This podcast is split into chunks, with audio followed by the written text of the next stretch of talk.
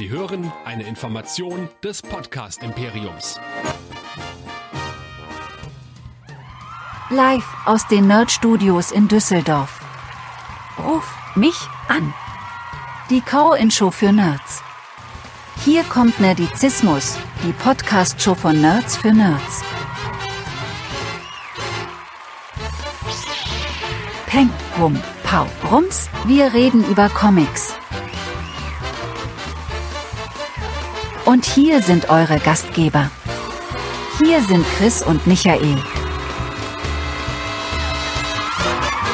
Montagabend 21 Uhr. Hier ist Nerdizismus live. Hier sind eure Nerdizisten des Vertrauens. Mein geschätzter Kollege Michael und ich bin Chris. Hallo. Hallihallo. Die dritte Call-In-Show, die wir heute haben, immer im Wechsel mit unseren Hero Nerds. Und wir haben euch abstimmen lassen über das Thema. Und wir hatten zwei zur Wahl, nämlich analoge Spiele und Comics. Und mit deutlichem Abstand hat heute das Thema Comics gewonnen. Das heißt, Michael, wir reden heute über Comics. Passt wunderbar. Damit hat bei mir alles angefangen. Also von daher. Ich muss gestehen, bei mir hat dann vieles angefangen, aber es ist dann auch irgendwann wieder eingeschlafen. Aber dazu später mehr. Und wie ihr es natürlich äh, gewohnt seid, habe ich ein paar Comics äh, rausgesucht, die ich früher als Kind konsumiert habe, die wahrscheinlich die meisten von euch nicht mehr kennen. Ich sage nochmal das Äquivalent zu Captain Power bei unserer bei unserer äh, Folge über die Sci-Fi-Serien unserer Kindheit. Ja. Du kannst auch nichts normal machen, ne? nee, ich kann auch, kann auch nichts normal machen. Das ist allerdings richtig. Für alle, die heute zum ersten Mal dabei sind, Michael, wenn man nicht in unsere Nerdizismus Live Call In Show für Nerds reinhört, was könnte man denn sonst noch hören? Ja, das Wunderbare ist, dass wir nicht nur zu sehen sind, wir sind seit über sechs Jahren auch schon zu hören. Und zwar auf nerdizismus.de.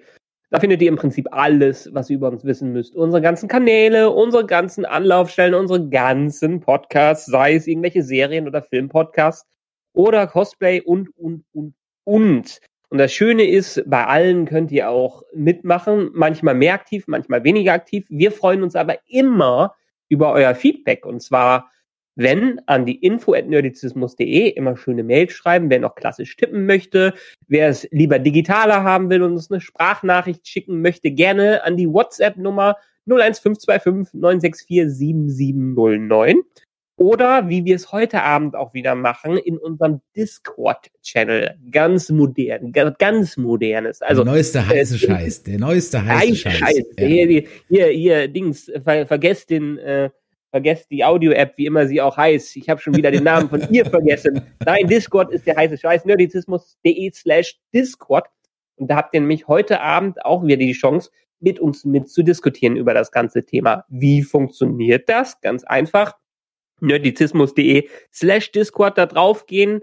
Vielleicht müsst ihr euch noch bei Discord äh, registrieren, wenn ihr noch keinen Account habt. Wenn ihr schon einen Account habt, dann joint unseren Server und kommt in den Warteraum. Weil in dem Warteraum sind wir, uns könnt ihr dann auch hören und wir können euch dann später dazu nehmen. Ganz wichtig für Leute, die heute erst joinen, ihr müsst immer zehn Minuten warten, bis ihr am Sprachchannel beitreten könnt. Also nicht wundern, wenn ihr da drauf kommt und mit uns sprechen wollt zehn Minuten vorher warten, vielleicht dann jetzt, genau jetzt schon einsteigen, damit wir ihr gleich auch mitdiskutieren. Richtig, ganz genau. Und ähm, denkt dran, jeder kommt dran, sofern wir die Zeit dafür haben, wenn überhaupt einer mitmacht. Vielleicht hat ja auch gar ja. keiner was zu sagen.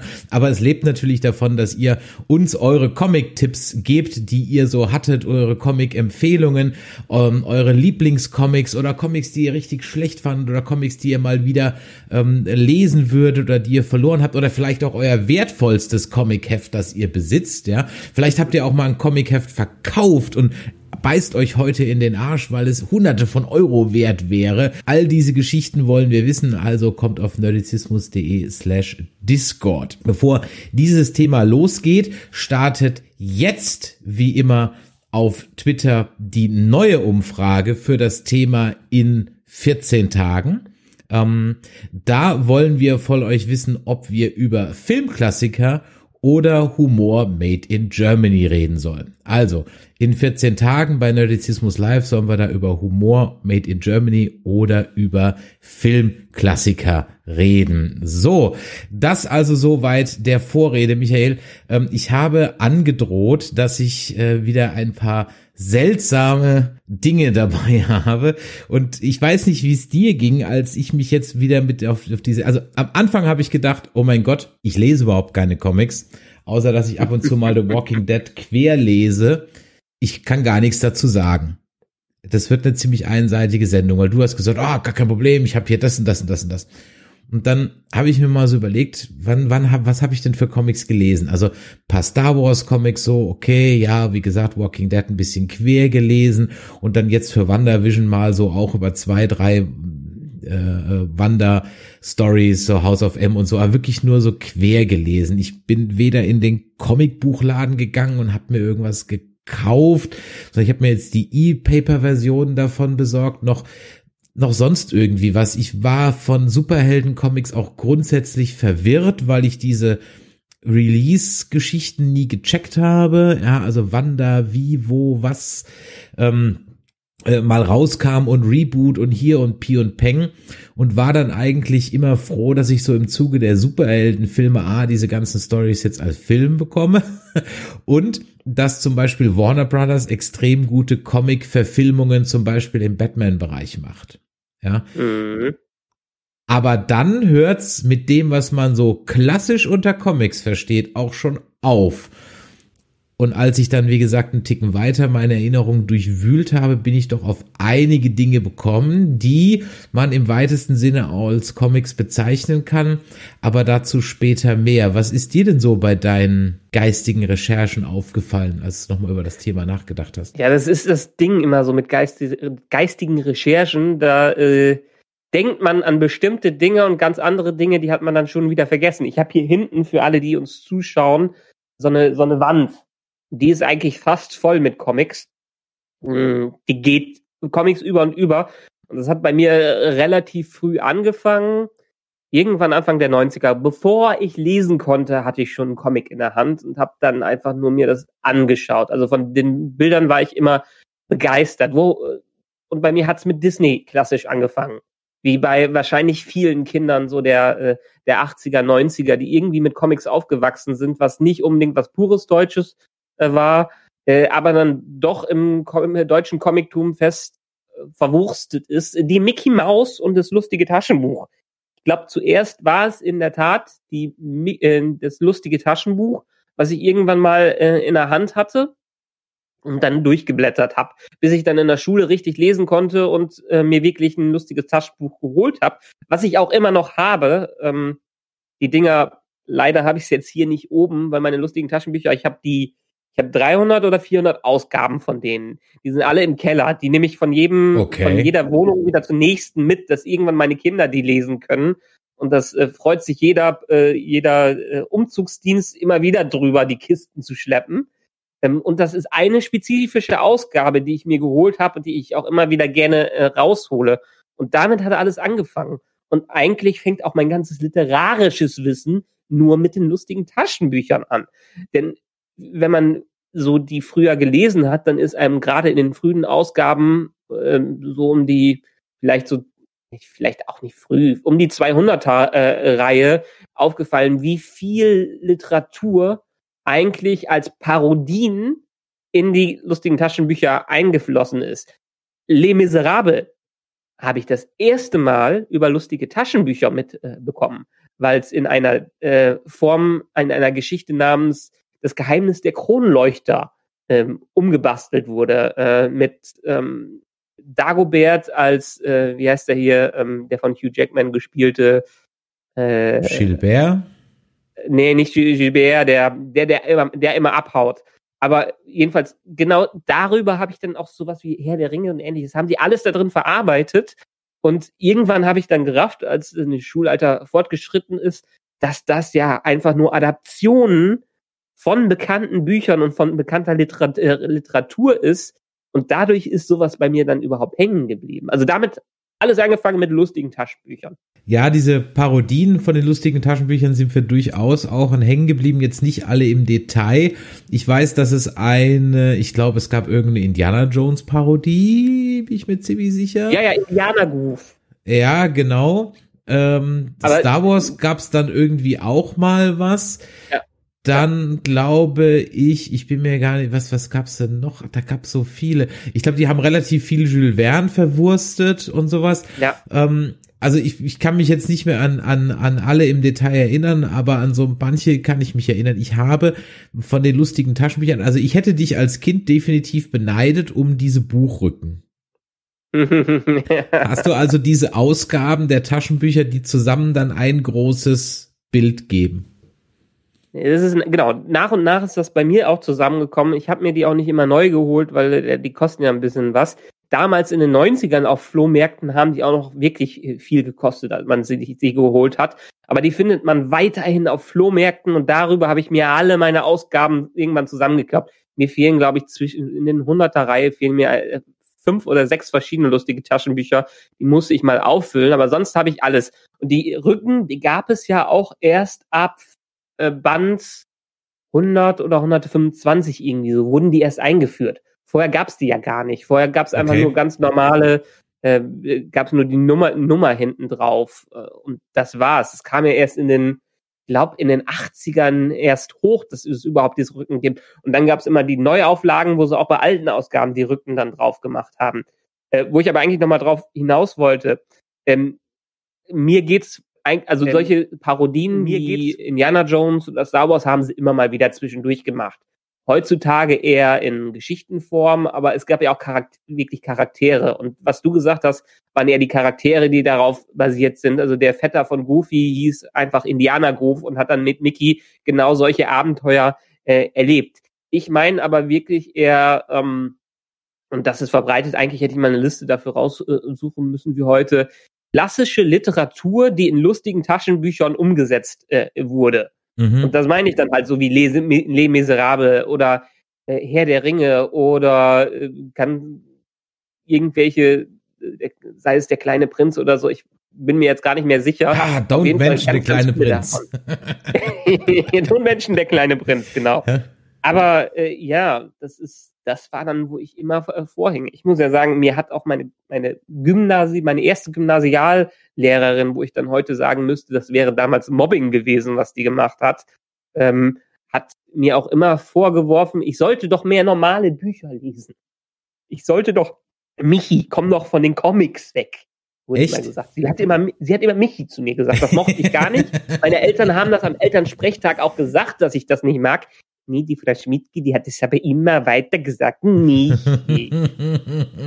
Boah, ähm, es hat mir nicht geschadet, dass ich trotzdem weiterhin Bücher gele äh, Comics gelesen habe, äh, was mich dann später auch zu normalen Büchern geführt hat. Aber allen Eltern, die irgendwie Kindern was vorsetzen, setzt ihnen gute Literatur wie lustige Taschenbücher und so vor, aus denen wird mal was. Ja, Mindestens UX-Designer. ja. Aber die bestehen doch immer aus Peng, Pum, Puff und Kawau. Ja, ja, das ist, ähm, es gibt auch genug Leute heutzutage, die den Wert von Comics nicht ansehen und äh, äh, sehen, was für Geschichten man darüber erzählen kann. In Deutschland war das ja leider immer, immer so ein Unterthema, eher was in die Kinderliteratur, in der Kinderliteratur verwurzelt war und wo man in den 90ern auch immer gesagt hat, Schundblätter oder genau, es gibt nur die, die Lautsprache dabei. Äh, Dabei hat man übersehen, dass andere Länder, gerade vielleicht hier im europäischen Raum, der franco-belgische Raum mit sowas äh, Spiro und Co., ganz, ganz hochwertige Comics auch für Erwachsene äh, da hatte. Und wenn man dann ganz weit in den, äh, äh, ähm, in den Osten äh, reinguckt, das ist dann äh, in, We- in den Osten reinguckt, dann haben wir wieder Japan irgendwann, äh, wo es für jedes fucking Alter von klein bis super alt irgendwelche Comics gab und wir es hier nie verstanden haben mit unserer großen deutschen Literatur, dass Comic-Literatur auch große Literatur sein kann und dass damit vor allen Dingen die Fantasie angeregt wird und man Gutes machen äh, kann. Ich habe gleich noch ein paar Beispiele, wie, was für ernsthafte Comic-Themen man dann in Comics noch umsetzen kann, neben den lustigen Taschenbüchern. Aber für mich war es eine Einstiegsdroge in die Welt der Comics. Mhm. Ich blende jetzt mal für alle, die zuschauen, mal einfach eine random Bildfolge ein. Wir haben uns mal so einen Ordner gemacht und haben einfach mal ein paar Bilder reingeschmissen über Dinge, über die wir heute sprechen. Nicht immer in der Reihenfolge, wie ihr das seht. aber ich hab gesagt, mir sind da wieder so ein paar Sachen eingefallen und ich weiß nicht, ob man sich darüber streiten kann, ob das jetzt Comics sind oder nicht. Aber eigentlich würde ich schon sagen, sind, dass es Comics sind. Und einer der ersten Comics, die ich, an die ich mich erinnern kann, ich sag mal zumindest mal so als Comic Strips, ja, ähm, war eine Comic-Strip-Reihe, die immer in der Hör zu war, mhm. nämlich Mackie. Mackie, ja, den kenne ich auch noch. Ja, klar. Mackie der Igel. Ähm, der war immer in der Programmzeitschrift Hör zu und zwar, wie ich jetzt gerade in Wikipedia lese, schon seit 1946 war. war das Ding drin. Ja, also im Grunde genommen ewig. Ich hatte auch, glaube ich, irgendwann von meinem Bruder mal geerbt, so eine steif ähm, Plüschfigur von Mackie. Aber das waren natürlich immer nur solche, solche kleinen Comicstrips. Dann ging es durchaus weiter mit einer reinen Werbefigur, äh, von der ich als Kind aber jetzt gar nicht so als, als Werbefigur wahrgenommen habe, nämlich Lurchi. Ähm, ja, ja, das ist, äh, das ist von, von der Schuhmarke. Ist richtig, von, von Salamander. Das von genau, ich, nee, Salamander. Na, also. Genau, also Salamander, ich glaube, die gibt's ja. glaube ich immer noch, äh, die die die Schuhmarke. Und die hatten eine Werbecomicfigur, nämlich den Feuersalamander Lurchi. Und da gab's dann im Schuhladen. Und als Kind ist man ja relativ häufig im Schuhladen, weil man ja so schnell rauswächst aus den Dingern. Und äh, da war natürlich immer so ein äh, Lurchi-Comic, die waren immer so wie so, wie diese Pixie-Heftchen. Dieses Format hatten die, so kleine. Ja? Ähm, ja. Und die konnte man mitnehmen und dann gab es auch irgendwie so Malhefte und so ein Kram. Und ich, ja, ich kann mich da an keine einzige Geschichte erinnern oder sonst irgendwas, aber ich weiß, ähm, äh, da bin ich immer ganz, äh, ganz fasziniert auf diese Lurche-Dinger gewesen. Und das erste, sag ich mal, dann gab's noch, dann, okay, dann können wir bleiben wir bei Werbedingen, dann gab's natürlich noch den Knacksclub. Natürlich, der Sparkasse Knacksclub. Genau, das war so ein Werbecomic von der Sparkasse. Äh, ich weiß nicht, ob es das immer noch gibt, aber das war eigentlich so, das hat man sich schon abgeholt. Dabei war ich überhaupt nicht bei der Sparkasse Kunde. Zu mich kann ich mich gar nicht dran erinnern. Aber ich, das war mit Didi und Dodo und dem Hund Nero und ähm, die Bösen waren. Gibt's noch? Gibt's noch? Okay. Ja, ich bin hier auf der Webseite von denen. Es gibt noch den Knacksclub. Ah, okay. Und ja. äh, die, die Bösen waren. Äh, genau, die Bösen waren immer die Fetzensteiner rund um Fetzbraun. Ja. und, und seine Spießgesellen, ja, das war immer so ein, so ein, so ein Ding. Die habe ich auch, äh, also ja, regelmäßig, unregelmäßig, aber geholt mir in der Sparkasse. Da musste ich sogar von der Schule einen Umweg laufen, weil die Sparkasse nicht auf dem Schulweg war. Und wie gesagt, ich bin nicht, ich bin nicht extra, äh, ich war kein Sparkassenkind. Was, was so ein Sparkassenkind? Ja, gab ja nichts anderes bei uns im Dorf. Es gab noch eine, gab noch eine Volksbank, äh, aber bei der Volksbank waren dann immer nur seltsame Leute. Die normalen Leute waren alle bei der Sparkasse und natürlich habe ich mir da immer die Knacksclub äh, Sachen abgeholt. In meinem kleinen Sparbuch habe ich mich da, jeden Monat kamen die raus, irgendwie so war das, ne? Ja, also hier steht es für Wikipedia zwei monatlich, aber ich glaube, die kamen, die kamen früher öfter raus. Ich glaube, dass die heute noch zwei monatlich kommen. Die Kinder, die Kinder lesen ja sowas nicht mehr. Man müsste es eigentlich mal durchblättern, um zu schauen, was für eine Message da so ver, vermittelt wird. Keine Ahnung. Mhm. Keine Ahnung. Ähm, naja, es gibt, also es gibt ja weiterhin, und das ist dann auch wieder so eine Gateway-Droge. Äh, äh, diese Art von Comics gibt es weiterhin, vor allem Dingen in so Apothekenheftchen. Ähm, das habe ich jetzt wieder rausgefunden durch meine Tochter. Äh, meine Eltern haben nämlich irgendwann mal diese Apothekenzeit oder irgendein Apothekenheft, das auch äh, jedes Quartal oder so rauskommt, für Kinder mitgebracht. Und meine Tochter liebt es halt, die Dinger da durchzublättern. Und das ist wie so eine kleine Mickey Maus mit zwischendurch kleinen Artikeln, mal ein paar Rätseln dabei, aber immer so ein, zwei Seiten Comics, die sowas von simpel gestaltet sind. Da gab es irgendwie, glaube ich, einen Comic über einen Typen mit einem Jungen mit seinem Hund und einem Wunderknochen. Und okay. die wurden dann auf dem Spielplatz äh, angepöbelt und gemobbt. Ähm, und dann haben die den Wunderknochen geschwungen und haben zurückgeschlagen. Wo ich mich dann auch gefragt habe, hm, das ist ja auch eine wunderbare Message, die da an die Kinder weitergeht. Schlagt einfach zurück. der Stärkere gewinnt. Ja. Ja, also da wäre ich mal wirklich gespannt, was, was da so für eine Message äh, so rüberkam. Und dann, ja. ähm, um so mal den, habe ich noch, noch so zwei, bevor wir dann so in einzelne Dinge einsteigen, ähm, die ich vielleicht so am Rande noch so zu Comics zählen würde, die mich aber in der Tat äh, sehr geprägt, nein, geprägt will ich nicht sagen, aber die mich schon als Kind sehr bewegt haben, lass es mich so sagen, waren die Comic-Büchlein, Heftchen, Comic-Strips von äh, Erich Oser alias E.O. Plauen, nämlich Vater und Sohn. Okay. Ähm, Sagt mir gar nichts. Das sind, die sind ganz alt. Die sind aus den 30ern und 40ern. Mhm. Ähm, sind äh, kleine Comic-Strips, ähm, wo es um einen Vater geht, der mit seinem Sohn einfach immer kleine, ja, auf sechs, sieben, acht, neun, zehn Bildchen kleine, kleine Geschichtchen, ja, äh, ah, okay. erlebt. Und ähm, das war in, insofern eine sehr tragische Geschichte, weil dieser Erich Oser äh, nämlich ähm, aufgrund seiner politischen Einstellung, er war ähm, äh, SPD-Mitglied und, und, und auch Sozialist gewesen und auch dem Kommunismus etwas äh, nahe gestanden, dann nämlich von den Nazis, ich glaube, er hat Selbstmord begangen, also er wurde von den mhm. Nazis, hat Berufsverbot bekommen.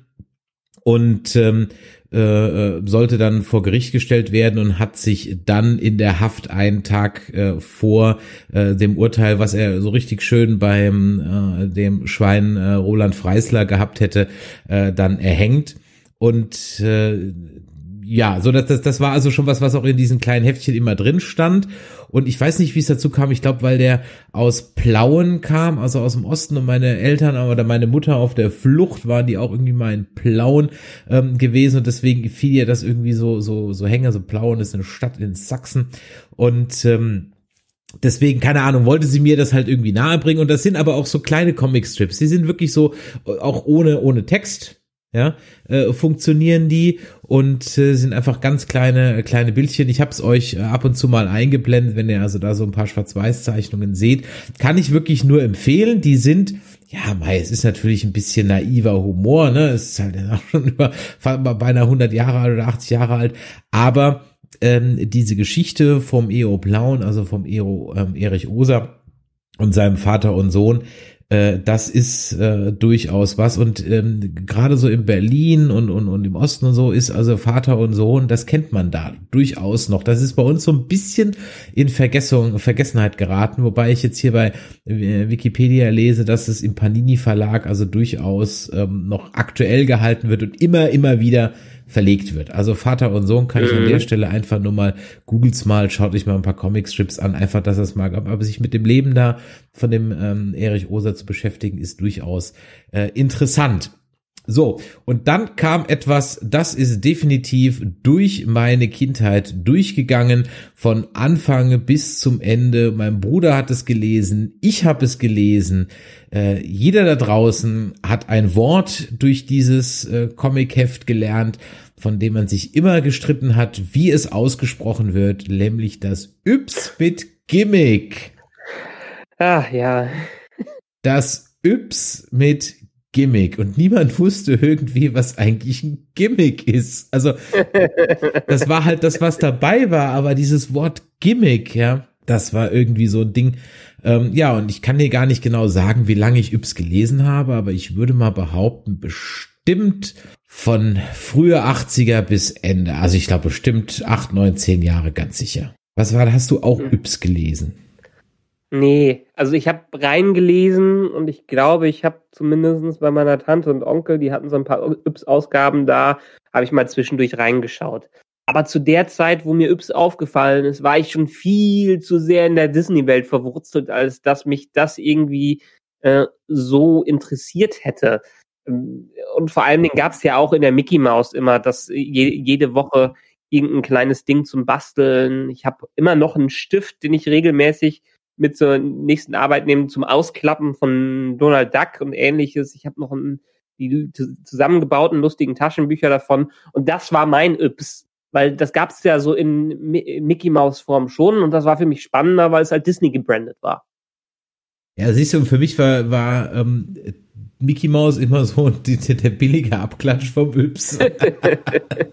ich fand, da waren, da waren die Gimmicks einfach nicht ganz so cool. Ja. Ja. Äh, ich meine, was hatte denn, ich meine, beim, beim Yps, was gab's denn da immer? Es gab natürlich so, die, die Klassiker, an die natürlich jeder denkt, war natürlich die Urzeitkrebse. Gab's auch in der Mickey Mouse. Ja? Okay, aber gab's denn die Woche später auch das Futter für die Urzeitkrebse? Ich glaube, das war direkt dabei. Ich bin mir gar okay. nicht mehr sicher. Mindestens einmal gab es die Urzeitkrebse auch da drin. Dann war ich natürlich durchaus etwas enttäuscht, als mir irgendwann gewahr wurde, dass der Solarzeppelin im Grunde nichts anderes ist als eine schwarze Mülltüte. die halt ein bisschen leichteren äh, Plastik hat, damit sie halt gut schweben kann. Dann ja. gab's noch so lustige Zauberkunststückchen waren natürlich immer drin. Und was ich halt beim Yps irgendwie so mochte oder andersrum, was ich halt bei der Mickey Mouse, vielleicht habe ich deswegen die Mickey Mouse auch nicht mehr so gemocht, weil bei der Mickey Mouse waren halt immer diese Agentensets und Spionsets und das fand ich geil. Ich wollte immer Detektiv werden. Detektivsets, ganz genau. Und die waren halt, die waren im Yps nicht drin. Also im Yps gab's nie so dieses Set, sondern ja. da gab's halt dann ähm, äh, äh, nur, nur das Pulver. Also da gab's dann nur Fingerabdruckpulver. Ja. Weißt du? Und nächste Woche gab's dann die Lupe dazu oder den nächsten Monat. Ich weiß gar nicht, wie oft das rauskam. Aber es gab halt nie so dieses Set. Und dann erinnere ich mich noch an einen, ähm, dann gab's mal so einen Trinkbecher, der war geil. So ein Trinkbecher, das war so ein, so ein äh, in sich verschachtelter Kubus, den hast du so zusammendrücken können und einen Deckel drauf machen und auseinanderziehen mhm. und dann, ja, das, äh, genau, den Trinkbecher gab's noch. Dann gab's noch so eine Reisemühle und Reiseschacht. Das war einfach nur so eine Plastiktüte mit einem Schach drauf gedruckt. das, mehr, mehr, war das nicht, ja. Ähm, wenn ich mir da so vorstelle, was ich heute meinem Patenkind als schenke, wenn ich da was mitbringe, irgendwie so eine Bibi und Tina oder weiß der Teufel was, wo also ein ganzes kleines Transistorradio dabei ist. Ja. Mhm. Hast du, ähm, gab es in der Yps, gab es doch bestimmt auch die Geheimschriftbrillen mit der roten Folie, oder? Ganz sicher, ganz sicher, ja, ja ganz sicher. Da kann ich mich nämlich noch dran erinnern, dass äh, dass diese, diese rote Folie gab, wo wenn man dann mit entsprechenden Stiften geschrieben hat, man ähm, äh, das entsprechend rausgefiltert wurde, dass man nur das richtig geschriebene sah. Äh, mhm. Das war cool. Das, und wie gesagt, deshalb mochte ich das ja auch an der Mickey Mouse. Mickey Mouse war ja auch immer ein Detektiv in allen seinen Geschichten, vor allen Dingen in den lustigen Taschbüchern und in der Mickey Mouse. Und äh, ich habe sogar noch irgendwie einen Detektivausweis oder einen Polizistenausweis auch noch bei den Sachen bei mir rumfliegen, die aus der Mickey Mouse waren. Da war ich immer noch ganz stolz drauf, mit meiner Kinderunterschrift da drauf. Also von daher Oh, ich wette, auf einer Querdenken-Demo kannst du mit dem Ausweis heute ganz bestimmt noch irgendwelche Atteste ausstellen oder so. ja, aber wie, wie, wie, ist, wie ist es denn bei mir weitergegangen? Ähm, es ist wirklich eine ganze Zeit lang. Weiß ich nicht, frag dich selbst. Ja. Es ist eine ganze Zeit lang immer nur bei Disney geblieben, muss ich ganz ehrlich sagen. Dass er den die, äh, äh, das Erwachsenwerden in Comics hat bei mir später stattgefunden. War aber in dem Sinne auch nicht schlimm, weil das Disney-Universum wirklich ganz, ganz viel bot. Zum Beispiel einen der, der prägenden Disney-Zeichner überhaupt. Ähm, wenn man mal vor allen Dingen viele lustige Taschenbücher oder in dem Fall Mickey Mäuse gelesen hat und sowas wie Donald Duck Ausgaben, sind einem natürlich immer die gleichen Zeichner aufgefallen, die irgendwann eingesetzt äh, worden sind. Und einen gab's da, äh, der hat besonders gute Geschichten gemacht und äh, der hat auch gerne mal Mehrteiler gemacht. Das ist in der Mickey Mouse gab es ja oft diese Geschichten ganz am Ende, die dann über äh, mehrere Wochen gingen. Mhm. Und vor allen Dingen seine Geschichten waren da drin. Und das ist so ein bisschen die Parallele zu dem, äh, was auch in Amerika stattgefunden hat. Denn ich rede über Karl Barks, den guten Zeichner. Er wurde wirklich als guter Zeichner äh, bezeichnet. Ähm, der Vater der DAX sozusagen äh, weil er hat zwar nicht Donald Duck erschaffen, aber er hat viele andere äh, geschaffen, wie zum Beispiel Dagobert. Er ist der Schöpfer von Dago, Dagobert Duck. Und ähm, der Mensch, der Mensch hat auch eine, eine, ganz, ganz spannende Lebensgeschichte, weil der ist zum Zeichnen eigentlich erst relativ spät gekommen. Ähm, erst so in den 30ern hat er richtig angefangen zu zeichnen und seine Zeichnungen zu, ver zu verkaufen. Vorher hat er vor allem Dingen, er ist 1901 geboren äh, worden, gab es natürlich die ganzen Kriegs mhm. Kriegsgeschichten und sowas. Er hat versucht, zwischendurch mal einzelne Comicstrips an Zeitungen zu verkaufen. Das hat nicht so gut funktioniert. Ähm, hat sich aber alle Geschichten, die er so hatte, auch immer so als Disney-Geschichten äh, vorgestellt. Und letztendlich ist er dann, Und letztendlich, wann war das? Um in den 30ern irgendwann, zu Disney hat sich beworben als, äh, als Zwischenphasenzeichner für Schneewittchen und die sieben Zwerge. Und da hatte er dann Erfolg dabei und äh, wollte aber nicht diese Zwischenphasenzeichner bleiben, weil letztendlich machst du nichts anderes als ähm, als wirklich Zeichnung nach Zeichnung nach Zeichnung äh, zu machen und das ist äh, halt moderne Sklavenarbeit mehr oder weniger würde würde ich es heutzu, heutzutage bezeichnen, auch wenn es ein richtig äh, geiles Handwerk ist, aber das hat mich dann immer dann vorhin abgehalten, selber richtiger Zeichner zu werden, weil ich keinen Bock hatte, irgendwie tausendmal das Gleiche zu zeichnen. Und der ähm, hat dann irgendwann von Disney sein Okay bekommen, Geschichten zu erzählen. Und diese Geschichten sind in verschiedenen Comicreihen immer wieder aufgetreten und diese Geschichten wurden immer tiefer und er hat äh, sich auch historische Ereignisse dafür genommen, er hat sich Abenteuer vorgestellt, wo die Ducks wirklich in fremde Landen äh, reisen und zu der Zeit damals so, das war, das war dann schon in den 50ern, 60ern, ähm, hat Disney nie promoted, wer die Zeichner dahinter sind. Ähm, und die Fans sind aber darauf gestoßen, dass es diesen einen guten Zeichner gibt. Deshalb ist er auch, sein Spitzname ist der gute Zeichner. Bis dann irgendwann später, als er schon längst fertig war mit seinen ganzen Geschichten, erst dann ist er bekannt geworden und auch bekannt worden, dass er der Vater der DAX ist. Und er hat ganz, ganz tolle, äh, eine ganz, ganz tolle Library mit tausenden von Geschichten, die mindestens, wenn irgendjemand mal Disney-Geschichten gelesen hat, ist der mindestens über eine Karl Barks Geschichte äh, mal gestolpert. Hier hinten, wenn man, ich weiß nicht, ob das man jetzt im Video sieht, habe ich so eine rote Reihe, äh, Reihe im Regal. Das ist ein Werk, was mich über 1500 Euro gekostet hat und seine ganzen Werke über 30 Jahre zusammenfasst, was er alles an Duck-Geschichten äh, gemacht hat, äh, was er hat zum Beispiel Daniel Düsentrieb hat er auch erfunden. Ähm, und der hat mich lange auch inspiriert, selber Comics zu zeichnen und selber alles nach, äh, nachzuzeichnen. Ähm, und dementsprechend einer der, der ganz, ganz wichtigen Zeichner, die auch, der auch immer wieder neu aufgelegt wird in diversen Sammelbänden, ähm, ist Karl Barks. Hat sogar, hat,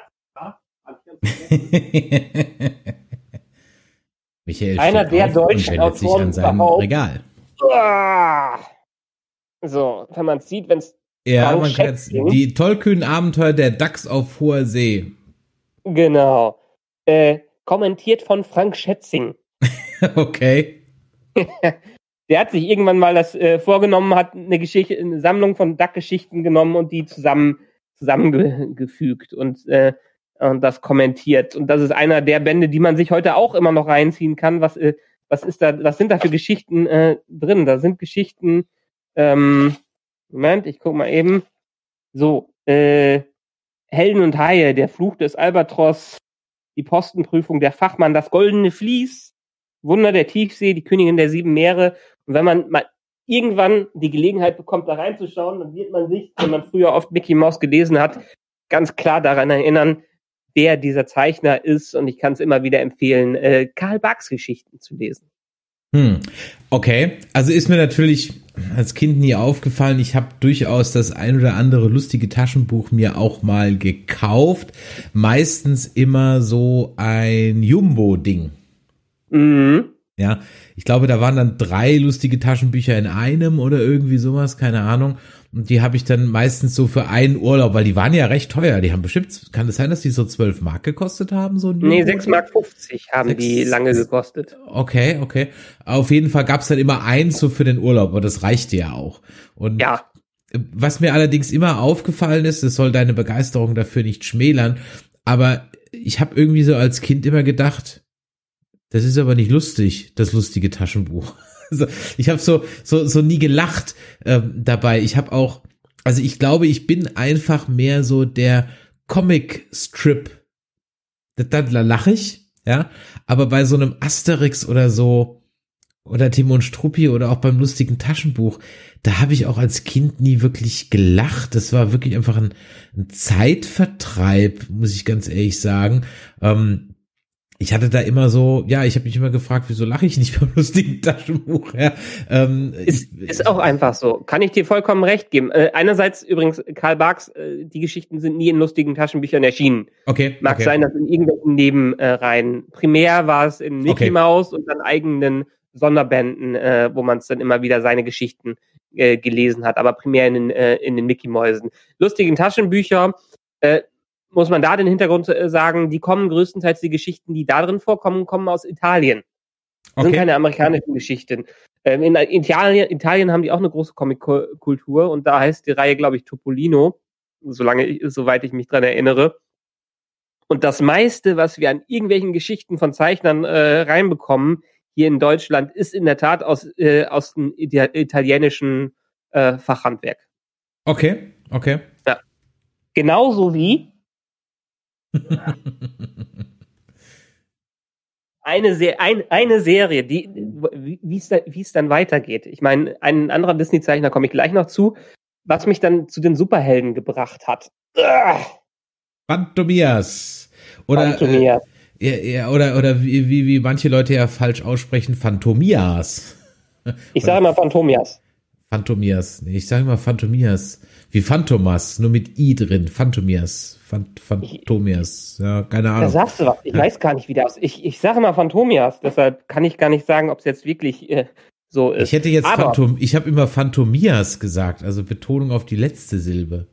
Äh, ich ich habe keine gute, Ahnung, keine Ahnung. Ja. Gute Frage. Ähm, ist auch übrigens im Italienischen entstanden, ist das alter Ego von Donald, ist ein, quasi ein Superheld. Äh, im, Engl im, im italienischen Paperinik. Und ähm, irgendwann, das war jetzt 1999, und da fing man dann meine Phase der, der erwachseneren Comics an, kam diese Reihe äh, raus. Ähm, Phantomias. Im Englischen, äh, man jetzt im Englischen PKNA, P äh, Paperinik New Adventures. Ähm, während die meisten Phantomias-Geschichten vorher in lustigen Taschenbüchern stattgefunden haben, die lose zusammengehangen haben, gab es hier mal einen Versuch, in die Marvel- und Superhelden-Ecke zu gehen und eine kontinuierliche Story durchzuerzählen, was das Spannende war, weil es gab pro Monat einen Band und äh, in diesem war eine Geschichte von, äh, die auch mit Aliens zu tun hatte und wo irgendwelche Superbösewichte dabei waren und wo er mit einer künstlichen Intelligenz eines Milliardärs zusammenarbeitet, um dieses Böse äh, zu bekämpfen. Und als die Reihe 1999 rauskam, war ich völlig begeistert davon, weil ich in der Art das sowas noch nie gelesen habe. Mickey Mouse äh, und lustige Taschenbücher haben halt nur eine gewisse Tiefe geboten. Und Karl Barks war nur einzeln dazwischen äh, äh, verwurzelt. Aber das hatte mal, das hatte mal was Ernsteres, das hatte teilweise auch was Brutaleres. Und ähm, leider wurde die Serie zwei Jahre später wieder eingestellt. Die deutsche Übersetzung. Dachte ich, schade. Ich habe irgendwie sechs Bände davon. Dann hm. 2000, irgendwann ein paar Jahre später, haben sie es nochmal versucht, in Deutschland das rauszubringen. Hat wieder nicht geklappt. Ich konnte nur dann zwei, drei Ausgaben weitermachen. Aber ich durfte ich also auch nicht die große Geschichte äh, weiterlesen war dann irgendwann dazu gekommen, dass ich mir aus dem Internet über eine Fanübersetzung die restlichen der 42 Bände geholt habe, aber nie gelesen habe. Und jetzt in der Tat in den letzten Jahren, wer es heutzutage lesen will, kauft sich die ähm, LTB Premiums.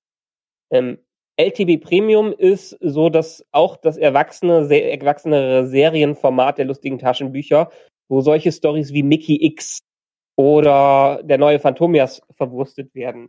Das ist mittlerweile in, die haben 40 Bände und äh, der Donald, äh, der Phantomias wurde in zehn Bänden irgendwie dann veröffentlicht und ich habe wirklich ohne Witz dementsprechend 20 Jahre gewartet, bis ich diese Geschichte komplett lesen konnte. Okay, das ist ja, dann weißt du ja ungefähr, wie es so dem du durchschnittlichen Game of Thrones äh, äh, Leser heutzutage geht. Bin ich ja auch. Bin ich ja auch. Das ist ja das Problem. Wieso suche ich mir sowas immer aus? Weiß ich nicht. Also merk, merkt euch, wenn äh, der Michael es liest, dauert es ziemlich lange mit den Fortsetzungen. ja. Du hast vorhin eine Sache erwähnt, die in der Mickey Mouse war und die war natürlich im, im Yps auch. Das waren die Fortsetzungsgeschichten. Ja. Und im Yps waren da einige von drin. Das waren ja im Grunde genommen immer nur auseinandergezogene reguläre Comics, die es bei uns entweder noch nicht gab oder oder nicht so oder vielleicht auch gab, aber ich als Kind habe das nicht so mitkriegt. Da gab es dann so Is no gut und Masopilami und so weiter. Waren mhm. sehr viel französische ähm, und belgische Comics. Richtig, ja. ganz genau. Und auch eins, und da kann ich mich definitiv dran erinnern, da habe ich mir dann auch mal das erste eigene Comicbuch gekauft, auch wieder Strips ja, war Robin aus dem Wald. Okay. Ähm, Robin aus dem Wald äh, ist so eine äh, Parodie auf Robin Hood, wo es halt äh, den äh, Robin aus dem Wald gibt und äh, den Sheriff und die Ehefrau vom Sheriff Kunigunde. Und äh, ja, der Robin versucht halt dauernd die Leute auszurauben und der Sheriff versucht die ganze Zeit heimlich einen trinken zu gehen und die Kunigunde versucht halt dauernd den Sheriff an der kurzen Leine zu halten. So, das ist ein bisschen ähnlich wie Hagar, ja eigentlich sogar, wo ich es jetzt so sage, ziemlich ähnlich wie Hager. Ähm, und sogar älter als Hager. Also Hager ist äh, 73 erschienen und äh, Robin äh, Dubois, also Robin aus dem Wald, äh, ist sogar schon von 69. Also wenn, dann hat der Hager eher davon geklaut. Und diese zwei, in Hager habe ich auch sogar hier. Ähm, Genau, so, ähm, da habe ich mal angefangen von der, ich meine, man kann nicht sagen, dass ähm, äh, nicht auch Comics inzwischen im Feuilleton angekommen sind, denn die FAZ hat irgendwann mal angefangen, Klassiker der Comicliteratur in solchen Bänden rauszubringen. Ja. Und äh, es gab mal eine Zeit, da bin ich sehr viel Zug gefahren beruflich und dann habe ich mir ähm, und auch geflogen und dann habe ich mir einfach hier habe ich mir Häger geholt ähm, Spider-Man. Ich fand das halt insofern ganz gut, als das einfach mal so ein Best-of an Spider-Man-Comics ist. Ja. ja, die essentiellen Sachen wurden einmal für Richtig. Nubi zusammengefasst. Genau, aber auch ja. so Sachen wie mal so Simpsons Comics, die auch nicht ja. komisch sind. ja. Und äh, die Fantastischen Vier. Ja. Und ähm, durch diese Fortsetzungsromane äh, oder Fortsetzungscomics wie eben Robin aus dem Wald ähm, bin ich dann so ein bisschen auf den Geschmack gekommen. Aber du hast gerade eben was gesagt und das ist auch wieder sowas, eine Erkenntnis, die mir jetzt so eingefallen ist, während wir sprechen. Mein Bruder ist ja sieben Jahre älter. Also habe ich Anfang der 80er, als ich so sechs, sieben war und gerade so in der Grundschule so das Lesen gelernt hatte, habe ich natürlich die Comics von meinem Bruder gelesen. So. Ja. Und mein Bruder war ja dann schon 10, 11, 12 und äh, 13 und der hat natürlich ganz andere Comics gelesen. Er hatte kein Yps mehr gelesen. Ja. ja. Ähm, der, der hatte drei Comics, die ich als Kind faszinierend fand, die ich also wirklich, ich habe die nicht verstanden, aber ich fand die toll. Ähm, mhm. Zwei waren französische Comics. Das eine ist äh, Michel Vaillant. Ja. ja. Ähm, da geht es um einen Rennfahrer irgendwie. Ähm, ja. Davon hatten wir ein paar. Und dann aber ein Comic, das hat mich absolut fasziniert. Das war Dan Cooper, der Testpilot. Und das, das sagt mir gar nichts. Also Ballon kenne ich. Den gab es auch regelmäßig mal in der Bücher Bücherei zum Ausleihen und so. Ja, und äh, ab und zu saust der ähm, Dan Cooper hier auch durchs Bild. Dan Cooper, der Testpilot. Das war also wirklich so eine, ja, ich sag mal so eine richtige Action-Comic-Reihe. Ja, also der war ähm, Testpilot der US-Armee, ja, und äh, hat natürlich die neuesten Jets gehabt. Ich sag mal, das war so, das Ganze kam raus, ich habe es mir eben nachgeguckt, von 81 bis 83 kam das in Deutschland raus. Insgesamt gab es 20 äh, Bände, jeweils um die 52 Seiten äh, rum. Also sie waren schon ein bisschen, ein bisschen dicker und das Ganze war aber in Deutschland immer dann so ein, auch so ein kleines Flugmagazin dabei. Ja, mhm. also die die Alben, also in Frankreich sind die als Alben rausgekommen, bei uns glaube ich nicht so, oder sagen wir so, die Heftchen, die Alben wurden dann in Heftchen aufgeteilt, sagen wir es mal so, und dann waren vielleicht immer drei Heftchen ein Album, irgendwie sowas. Ja, und damit man, damit man aber die restlichen Seiten halt noch füllen musste, hat man dann einfach ganz viel so Flugzeugkram reingemacht. Ja, also so, ähm, ich, ich sag mal, wie so ein, so ein kleines Informationsheftchen auch noch über Flugzeuge. Also da ging es mal über Jets und über äh, Doppeldecker und Erster Weltkrieg und Zweiter Weltkrieg und äh, keine Ahnung was. Und das war natürlich für mich als fünf, sechsjähriger einfach nur zum Durchblättern toll. No. Ja, das war, selbst wenn du es nicht gelesen hast, war das einfach nur, weil auf jeder Seite explodierte. Es war wie so Top Gun im Comic, ja. ja. Das heißt, selbst wenn ich die Geschichte nicht verstanden habe und teilweise auch vielleicht gar nicht lesen konnte, die Bilder waren toll, weil es einfach überall Action drauf war. Ja, das war so richtig so eine ganz tolle Sache. Michel Vaillant oder Michel Weiland oder so, ja, der, der hat man nicht so viele von. Ähm, da habe ich auch ewig gebraucht, um zu raffen, dass nicht an jedem Sanitärladen, wo Weiland dran steht, dass da der Rennfahrer mit gemeint ist. Als Kind auch nicht so auseinanderhalten können. Und dann hatten wir eine Comicserie und da habe ich auch wirklich ein bisschen was von äh, mal nochmal gekauft. Ähm, das war dann nämlich Bud and Chester, so hießen die Comic-Heftchen. Und eigentlich hießen die Alben Le Tunique Bleu, also die blauen Boys. Und okay. ähm, äh, da gab's auch ein Computerspiel zu, North and South oder North vs. South. Das kann ich gleich mal holen. Das gibt's sogar noch für die Switch als Remake. Klammer auf, funktioniert leider mit der Controller-Steuerung, ist nicht sonderlich spielbar, musst brauchst du eine Tastatur für. Aber da ging es um ein, also es ist ein, ein lustiger Comic, aber durchaus mit einem ernsten Hintergrund, denn der spielt nämlich im amerikanischen Bürgerkrieg.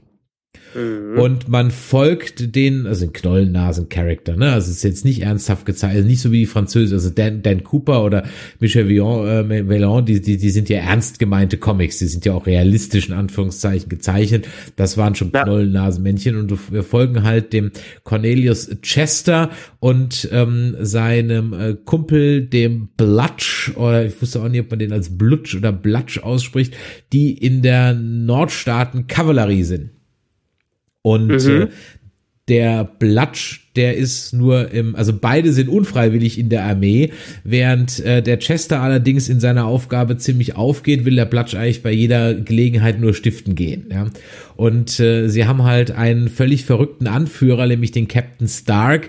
Und der Captain Stark, der ist halt ein totaler Draufgänger und immer wenn irgendeine Attacke ruft, ja, dann rennt er zu seinem Pferd und reitet eine Attacke, scheißegal ob irgendjemand dabei ist oder nicht.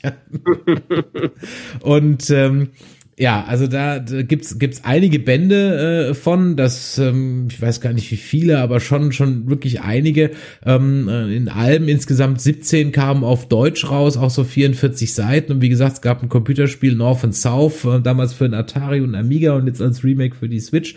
Ähm, und das war wirklich ein Comic, der ähm, mich dazu gebracht hat, dann äh, durchaus das ein oder andere Mal diese nordamerikanischen Bürgerkrieg mal im Lexikon nachzuschlagen. Damals hat man ja, ja. noch Lexikons gehabt. Übrigens, Fun Fact, ähm, die Jungs vom Brockhaus haben es geschafft, einen mehreren Millionen starken Schuldeal abzuschließen für die digitalen Lerninhalte.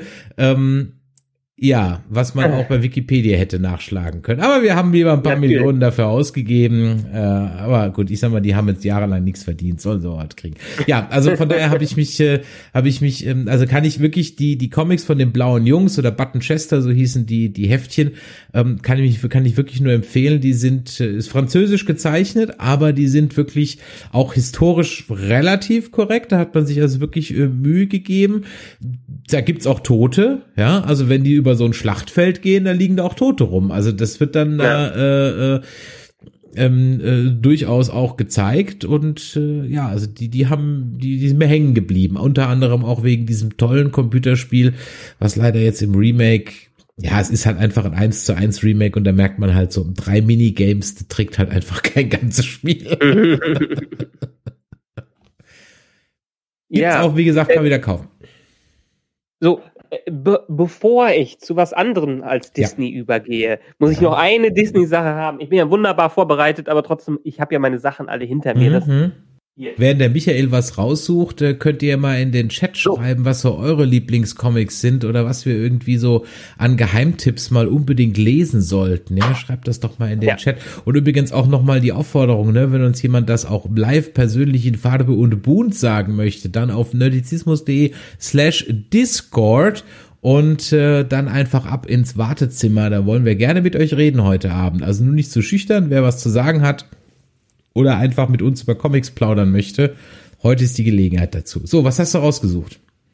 Genau, ich habe eine besondere Reihe von dem äh, zweiten besten Zeichner von Disney rausgeholt, die, den ich, den ich eigentlich schon fast lieber als Don, äh, als ähm, Karl Barks mag, weil äh, der für mich einfach die Geschichten wunderbar detailreich illustriert hat und noch mehr in Richtung ähm, Geschichten erzählen und umfangreiche Abenteuer erzählen ge gegangen ist. Und zwar rede ich über Don Rosa und die, ähm, ich glaube, Eisner Award prämierte Serie Sein Leben, seine Milliarden spreche.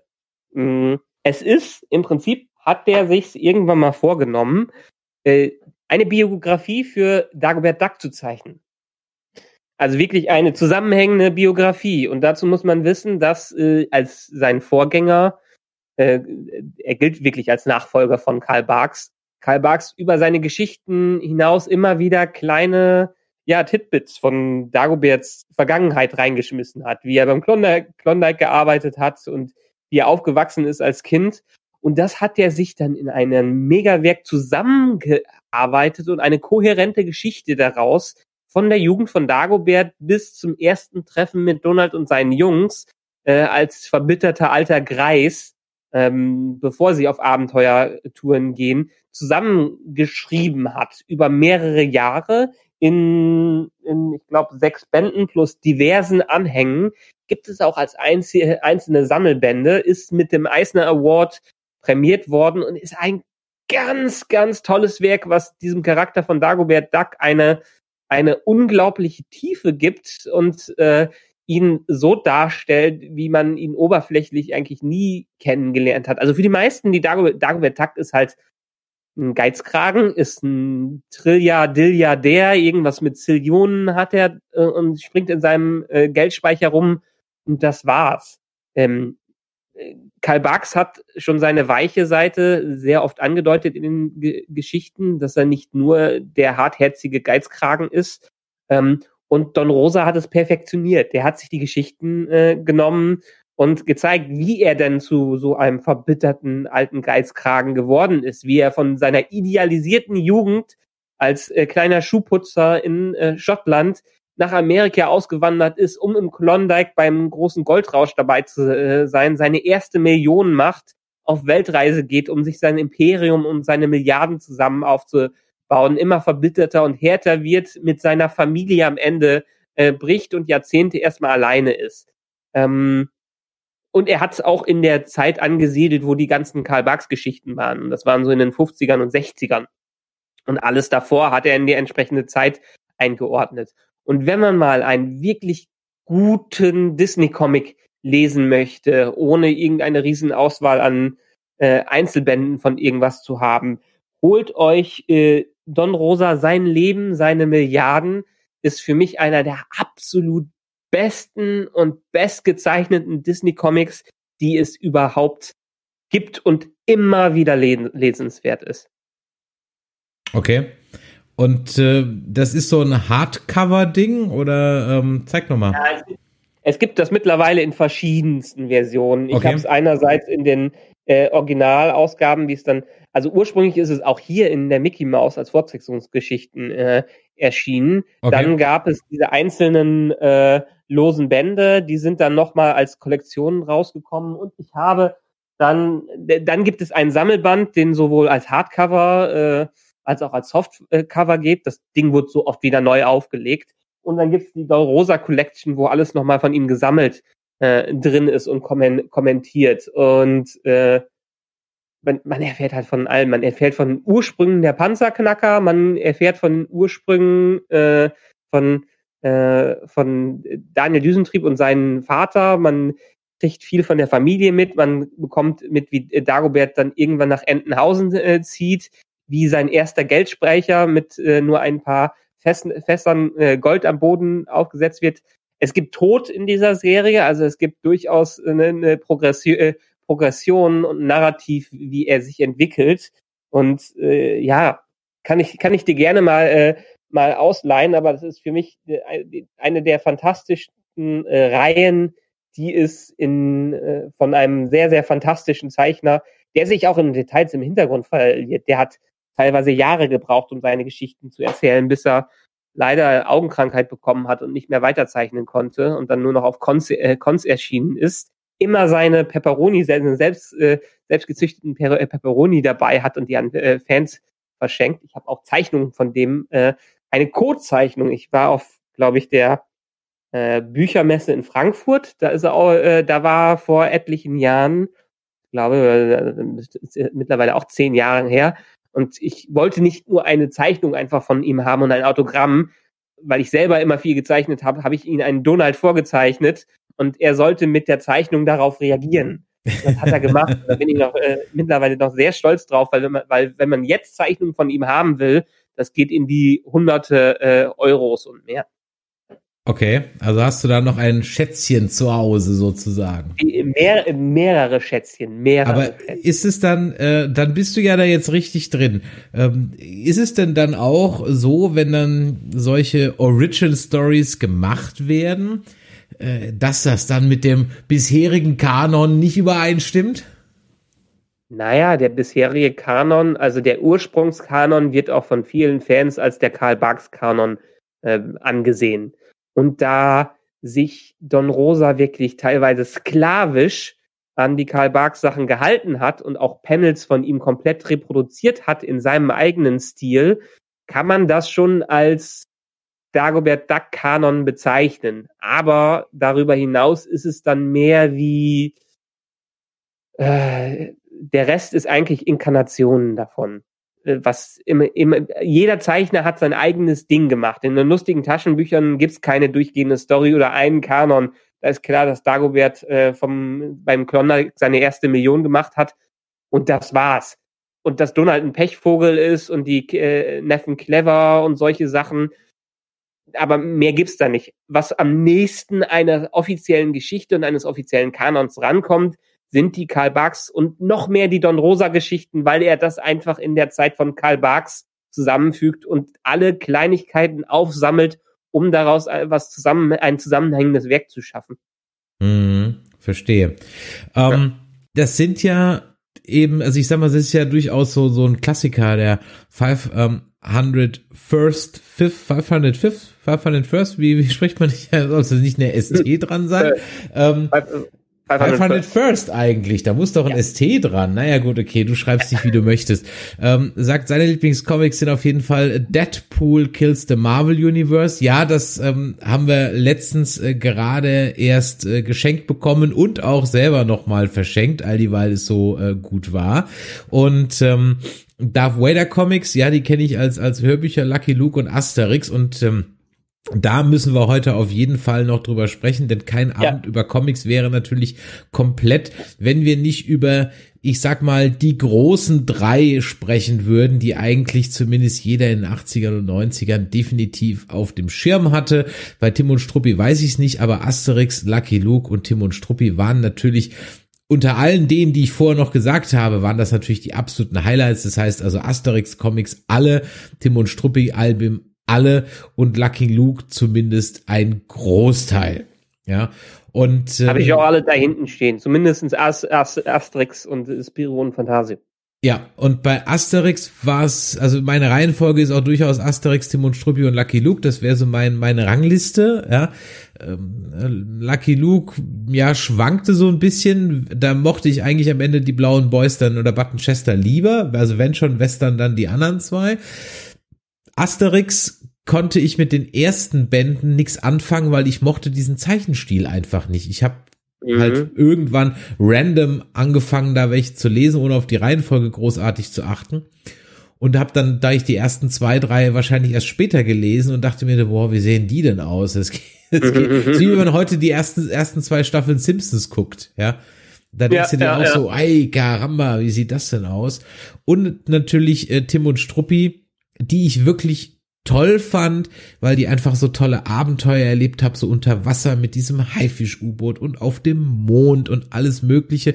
Und war dann ganz äh, überrascht, weil ich die auch völlig vergessen hatte, dass natürlich gerade Tim und Struppi, aber auch Asterix und bei Lucky Luke habe ich es noch nicht gehört, aber die müssten eigentlich, wenn man es jetzt mal nach, äh, wenn die jetzt bei Disney rauskamen, heute mit einem Disclaimer versehen werden. Und zwar alle drei. Ja. Ja.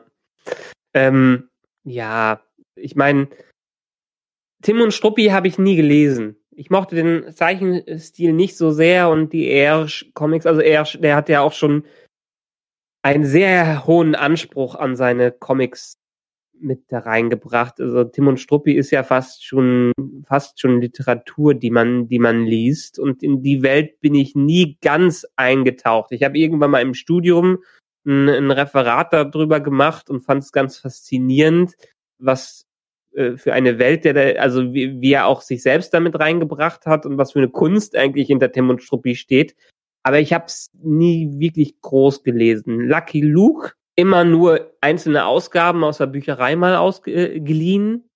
Äh, Asterix schon eher. Das hatte auch unser, unser Nachbar, der im Alter meiner Eltern äh, war, der hatte auch alle Asterix-Bände und das fand ich mal ganz toll, bei dem Nachbarn äh, in der Wohnung zu sitzen und alle Asterix-Bände äh, äh, zu lesen. Da war ich, da war ich ganz happy, als ich das durfte. Mhm. Ich meine, Asterix war ja auch so das erste, was ich so multimedial äh, durchgenudelt hatte. Also nicht nur, dass es ähm, Hörspiele von Europa gab, mit Hans Klarin als Asterix und Günther Pfitzmann als Obelix, ja. Wolfgang, Golf, Wolfgang Völz als Majestix, ja. Also äh, da waren ja dann durchaus schon stimmgewaltige ähm, äh, Kerle da am, am Werk gewesen. War jahrelang auch Asterix und Cleopatra einer meiner absoluten Lieblingsfilme als Kind. Ja, also das ist auch Mhm. eine von diesen VHS-Kassetten, die also durchgenudelt Ulla, worden von oben ulla. ja, ja. Und auch dieser, dieser eine Song von den Bösen da, ja, ganz großartig, ja, äh, wo sie den Kuchen da backen, ja, den, den kann ich heute, also ich kann ihn jetzt nicht mehr auswendig, aber wenn du ihm jetzt vorspielen würdest, könnte ich ihn sofort mitsingen. Ich brauche nur noch mal so die, die, die Anfangssilbe der, der Texte. Und ähm, Asterix habe ich sogar mehrfach geholt, weil ich durchaus auch ein Fable hatte und mir jahrelang einen Spaß draus gemacht habe. Ich habe leider jetzt gerade keins zur Hand, aber äh, ich mochte diese Mundart Asterix. Und die gibt's auch auf Mhm. Ja, das Pelsisch, ja. Auf Pelsisch Ja. gibt's die A und da habe ich zwei davon und es ist total super, wenn man das jemand gibt, der wo das nicht schwätze kann, wie ich, ja, und auch nicht lese und dann gibst du dem das und dann sagst du, jetzt liest mal vor und jeder kennt jo ganz Gallier von der Gallier von der Römer besetzt, nee, nicht ganz, kennt ja jeder die ersten Sätze, gell, und und dann sollen das die Leute vorlesen und die kennen es nicht. Das ist herrlich. Und wir haben in Latein, haben wir es halt auch äh, gelesen, auf Lateinisch. ne? Ähm, Ja, natürlich. was sehr schön war, weil äh, durch die, weil die Übersetzer sich sehr viel Mühe gegeben haben, diese Anachronismen, die ja teilweise in den Texten waren, ins Lateinische zu übersetzen.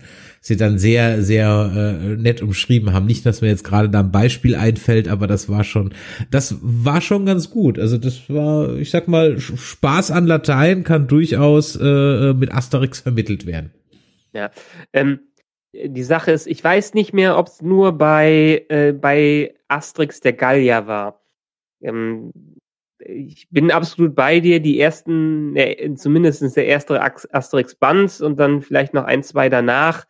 Äh, die Zeichnungen von Uderzo, die mussten sich entwickeln. Ja. Äh, das, ich weiß gar nicht, äh, haben die beide, nee, äh, Goscinny hat ja gezeichnet und Uderzo hat die Geschichten gemacht, so rum war es, glaube ich. Ähm, die mussten sich entwickeln, die haben sich auch dann wirklich schnell entwickelt. Es war genau umgekehrt. Also Uderzo hat gezeichnet und Goscinny hat geschrieben.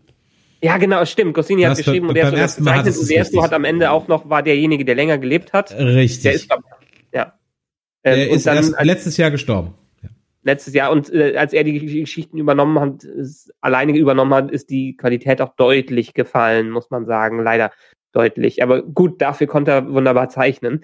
Ähm, für, für den ersten Asterix-Film ist das in der Tat so, der, der Gallier wurde verfilmt äh, ohne Zustimmung von Oderso und Goscinny und die waren sehr, sehr wütend darüber, dass das überhaupt gemacht wurde und wollten das erst gar nicht äh, ähm, äh, äh, die wollten das gar nicht mehr zulassen. Es gab, glaube ich, sogar hier bei Wikipedia steht, die stoppten die fast fertige Filme, Verfilmung von Die Goldene äh, Sichel. Äh, und das war mir gar nicht bewusst, dass es da rauskam. Ich glaube, erst ab dem Asterix der Gallier gab es dann auch den Stempel von den beiden, äh, Asterix und Cleopatra gab es dann den Stempel von den beiden auf die Filme überhaupt drauf. Aber der erste war auch bei denen beiden ein sehr, sehr verhasster Film. Mhm. Ja, diese Asterix-Zeichentrick-Dinger, die schwanken auch ganz stark. Also Asterix der Gallier als Zeichentrick ging es mir genauso wie bei den Comics, den, den Zeichenstil so, ah, was ist das? Dann hast du Asterix und Cleopatra, der schon ziemlich gut gezeichnet ist und auch ziemlich genau an die ähm, rankommt. Dann hast du natürlich Asterix erobert Rom, ähm, ja. der natürlich, ich sag mal, sehr avantgardistisch teilweise daherkommt, ja den ich als Kind auch mega scheiße fand, weil der ist, der ist für Kinder einfach zu hoch, ja. Aber wenn ja. du den natürlich heute guckst mit dem Haus, das Verrückte macht und dem sprichwörtlichen Passierschein A38, ist das natürlich ja, einfach, ja, ist das natürlich einfach nur noch sensationell, aber das raffst du als Kind halt gar nicht, ja. Ja, ja, ja. Aber ja, das ist gena genau, das ist, das war bei mir bei Asterix erobert Rom auch äh, so. Als Kind mochte ich den gar nicht so sehr. Er ist dann aber als einziger Film so wirklich richtig hängen geblieben. Ich mochte dann lieber sowas wie Asterix Sieg über Cäsar, der Inspir Inspiration bei den richtigen Geschichten hatte. Aber Asterix erobert Rom hat natürlich den absolut eigenen Vorteil, dass es eine ganz, ganz eigene Geschichte ist, die ja. auf keinem Comic basiert und dementsprechend auch für sich stehen kann und frei ist von allem. Ja. Und ähm, in nach äh, oder klar, was, was wenn ich dann wirklich aber am, am tollsten fand, war dann schon, weil der einfach auch ähm, von der Zeichenqualität her meiner Meinung nach der beste Asterix ist, war halt dann Sieg über Cäsar. Ähm, mhm. Also Sieg über Cäsar, fand, den habe ich im Kino, glaube ich, dreimal gesehen also mindestens zweimal war ich im Kino drin. Und der hatte endlich auch Disney-mäßige Qualität, was die Animationen anging. Auch was die Effekte anging. Die hatten dann schon so Neon-Effekte drin und das Feuer ja. und so. Das war richtig, also habe ich es in Erinnerung. Vielleicht irre ich mich, aber ich meine, dass der wirklich qualitativ extremst gut war. Und ähm, den Soundtrack fand ich toll. Ähm, genau. Das, das Titellied äh, war es ganz großartig. Ja, ja, den, äh, da, deshalb war es lange auch mein Asterix ist da. Genau, ja. Ich glaube, das haben sie dann auch äh, für die für die Hörspiele übernommen, ja. Ja. Ja, fand ich auch ganz äh, groß, äh, großartig, aber ich glaube, als, äh, als den Test der Zeit hat ähm, Asterix erobert Rom besser überstanden als Asterix Sieg über Cäsar.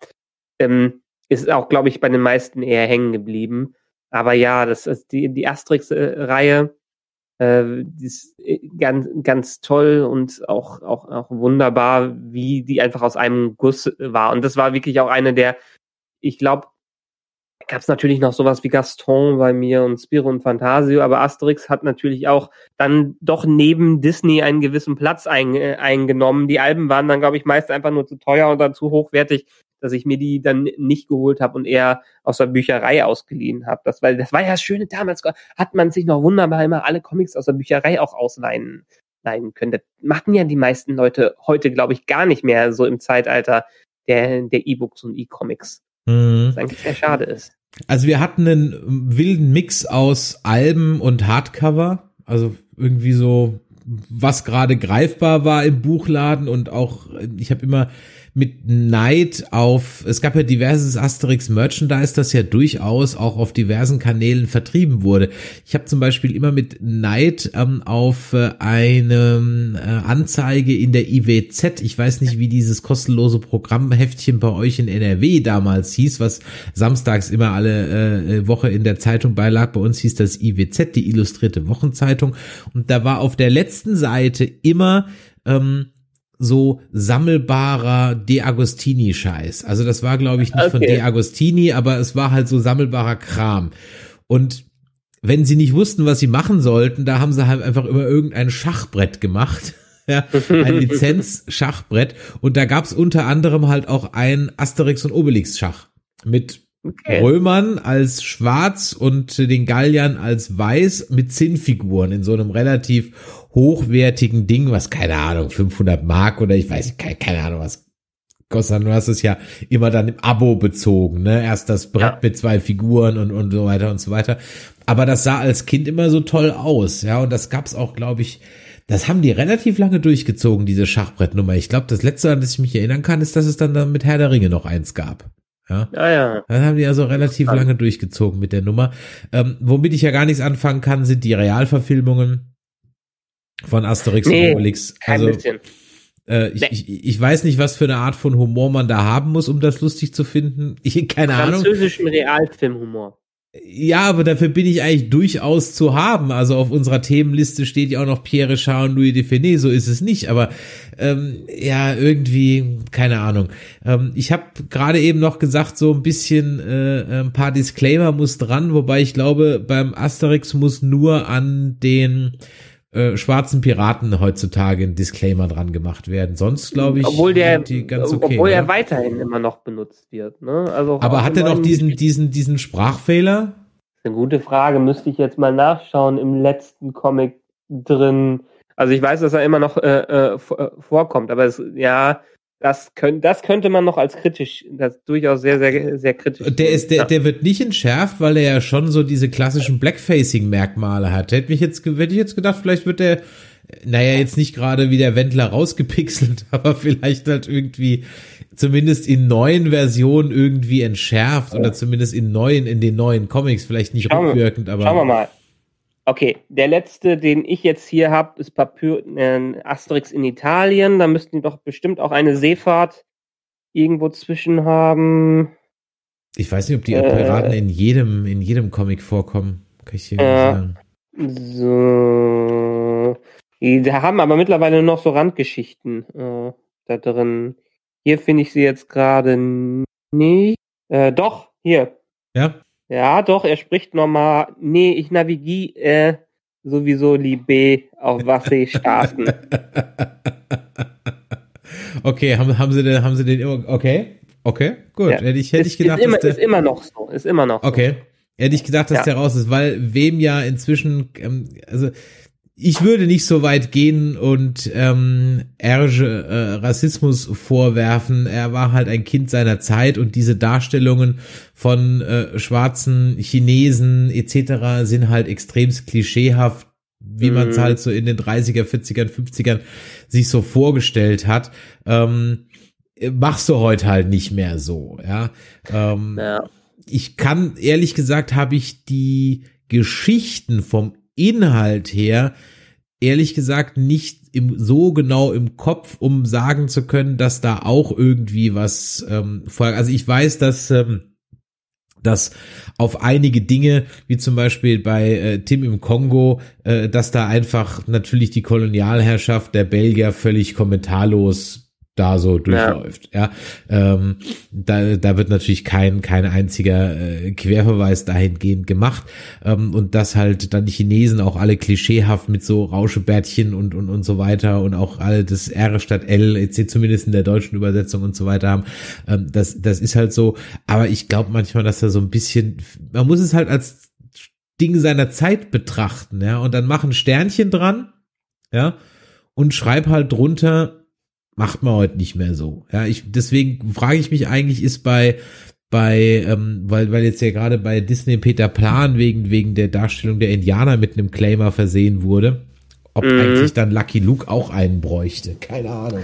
Ja, ähm, ja würde ich schon fast sagen, es ist, ist ja viel, gerade im, im Comic-Raum ist ja viel sowas passi passiert. Ähm, müsste eigentlich sein. Ich frage mich immer, also ich bin, ich bin, ich bin gegen das Zensieren oder Rausschneiden des Ganzen, weil äh, dadurch natürlich auch ein Stück Geschichte, wenn auch kritischer Geschichte rausgenommen wird. Ich bin mehr fürs Aufklären, wie es gemacht wird. Disney macht es natürlich ganz gerne gerade, weil die dann ihre Filme nicht noch weiter verändern äh, müssen und dann weiter so vermarkten können, wie es so ist. Ähm, ich frage mich aber trotzdem auch bei diesen Disclaimern, das ist dann so wie die FSK-Anzeige in VHS, die ignoriert irgendwann jeder und schaut sich die nicht mehr so an. Also dann müsste es schon richtige Doku-Serien davor geben, die aufklären oder ein Comment oder äh, genau. Sollten wir mal vorschlagen, sollten wir mal vorschlagen, dass wir für Disney Plus Filme kommentieren und unsere Audiospur kommt dann darüber, warum das so nicht mehr okay ist. Ich muss mal schauen, ähm, ja. ob äh, bei Empire Strikes Back da ist ein Disclaimer davor, enthält Darstellungen von Tabakerzeugnissen. Und ich habe beim besten Willen keine Ahnung, wann in Empire Strikes Back eine Darstellung eines Tabakerzeugnisses sein soll.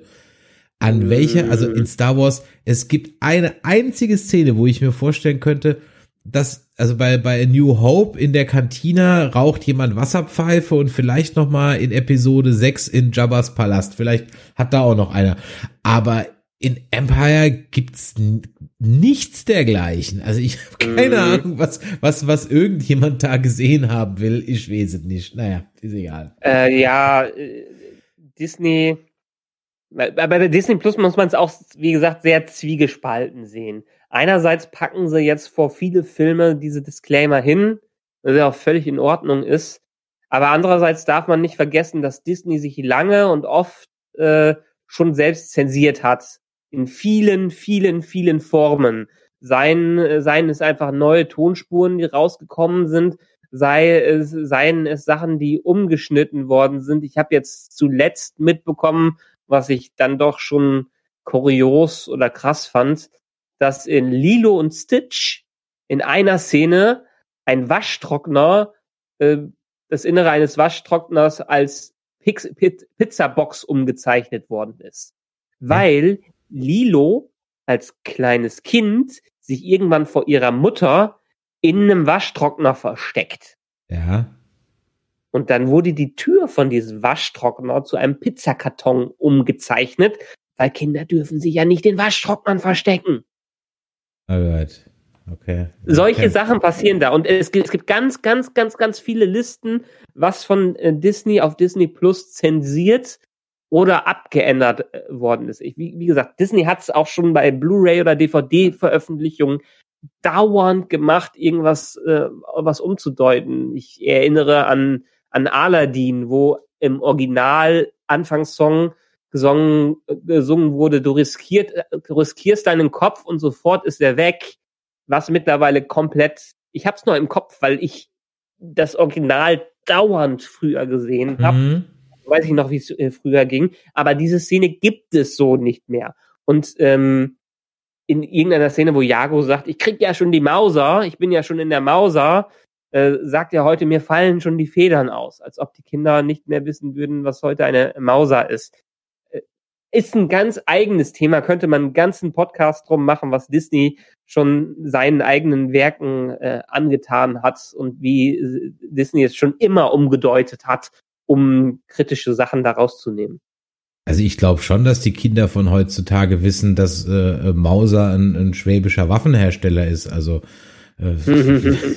ja, ich wüsste nicht, was es sonst sein sollte. Ja, ja ähm, das ist sicherlich ein eigener äh, Punkt und ich glaube, ja. zum Abschluss sollten wir vielleicht noch mal einen kleinen Bogen spannen über ein ja. Thema, wo du vielleicht was zu sagen kannst und ich gar nichts, weil wenn es ein, also ich bin ja jetzt comics technisch, wir haben heute noch gar nicht über Marvel und DC gesprochen, aber es war auch ein bisschen Absicht, dass wir da nicht drüber reden, ja. weil das wäre so the obvious choice gewesen.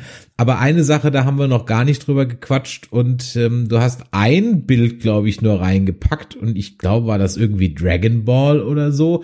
Wir haben definitiv ja. noch nicht über Anime, über Mangas gesprochen. So, ich bin völlig raus, was Mangas angeht. Tutto Kompletti, noch nie gesehen. Ich weiß nur, die liest man von, von rechts nach links ähm, und nicht von, von links nach rechts und that's it.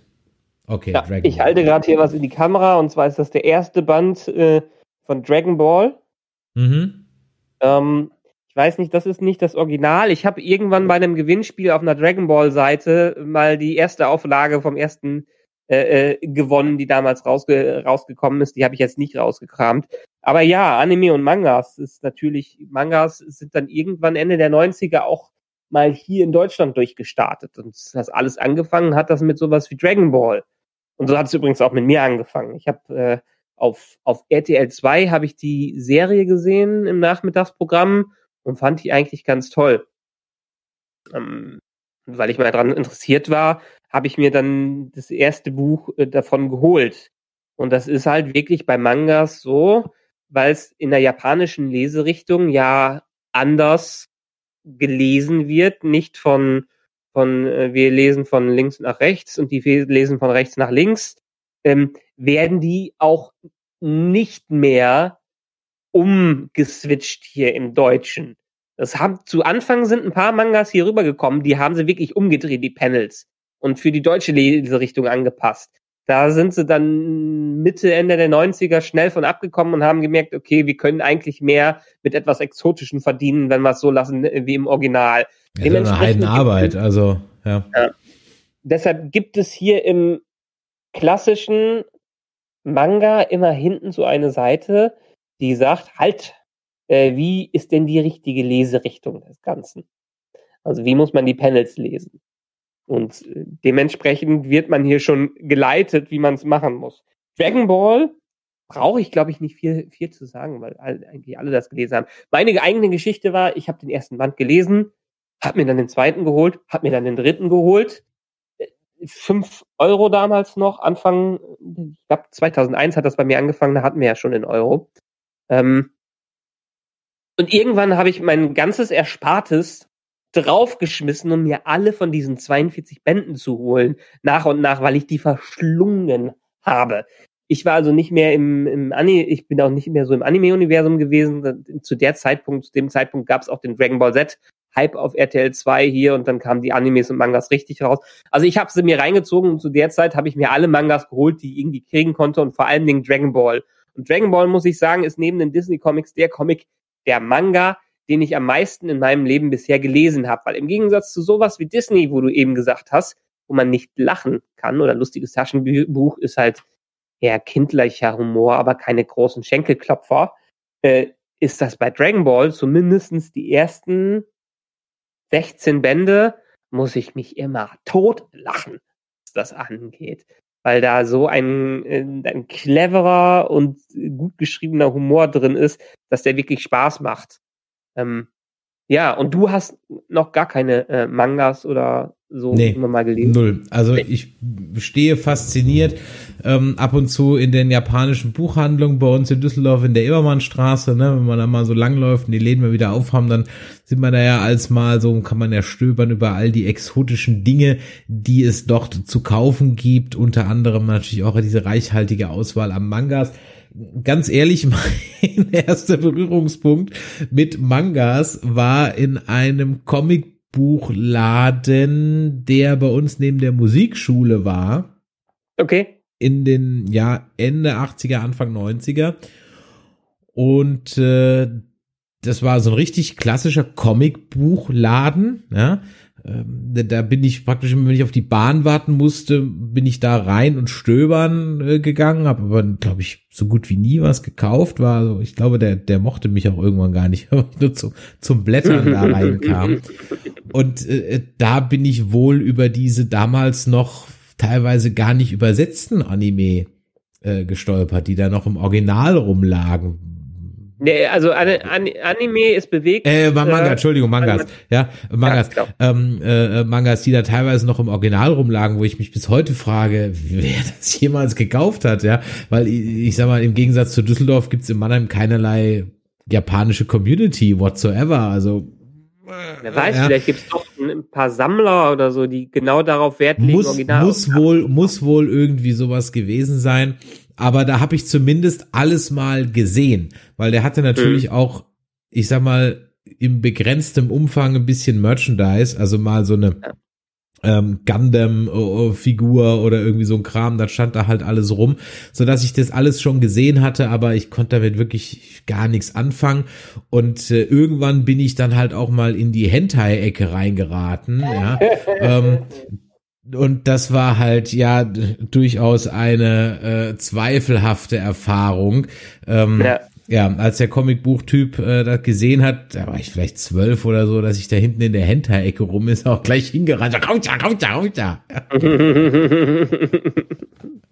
Ja, ja von, von, von Manga habe ich letztendlich auch nur noch, ähm, irgendwann war meine Phase dann auch vorbei, muss ich ehrlich gesagt äh, sagen. Ich habe eine Zeit lang das gesammelt, dann habe ich wieder aufgehört und bin mehr zurück zum Amerikanischen gegangen, weil ich dann doch eher die westliche, äh, die westlichen Arten des Lesens bevorzugt habe, nicht von der Richtung, aber vom Geschichten erzählen.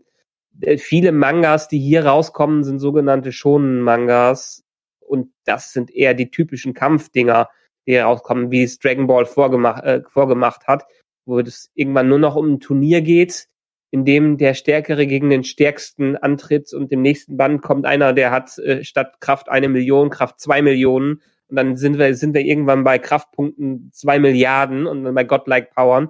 Dragon Ball ist übrigens auch äh, fortgesetzt worden, nachdem es eigentlich 42 Bände abgeschlossen äh, wurde haben es in der Tat vor ein paar Jahren wieder angefangen mit Dragon Ball Super, äh, eine Geschichte irgendwie zwischen dem letzten paar Seiten des offiziellen Comics und der Zeit, die dazwischen ist, zu erzählen. Und da geht es dann wirklich um Götter und andere Welten, die dann reinkommen, weil man einfach das hatte man schon vorher, weil das einfach nicht mehr zu übertreffen war. Dragon Ball zumindestens die ersten 16 Bände, sind es 16 Bände oder so, bis es zu einem Dragon Ball Z-Zeitalter überkommt, wo Son Goku erwachsen wird, kann ich immer noch äh, empfehlen. Sie sind super lustig, sie sind nicht nur Kampfmanga und äh, erzählen wunderbare Geschichten. Und dann als äh, zweite Reihe ganz kurz, äh, so sieht man äh, das mhm. äh, dreimal drei Augen ist auch eine schöne Geschichte, äh, ist eine ziemlich epische Story über eine äh, verlorene Kultur in Japan, wo dann ein Mädchen mit Am Amnesie rumläuft, äh, wo sich dann rausstellt, dass die zu einer vergessenen Kultur gehört und dann wird das immer epischer und immer größer.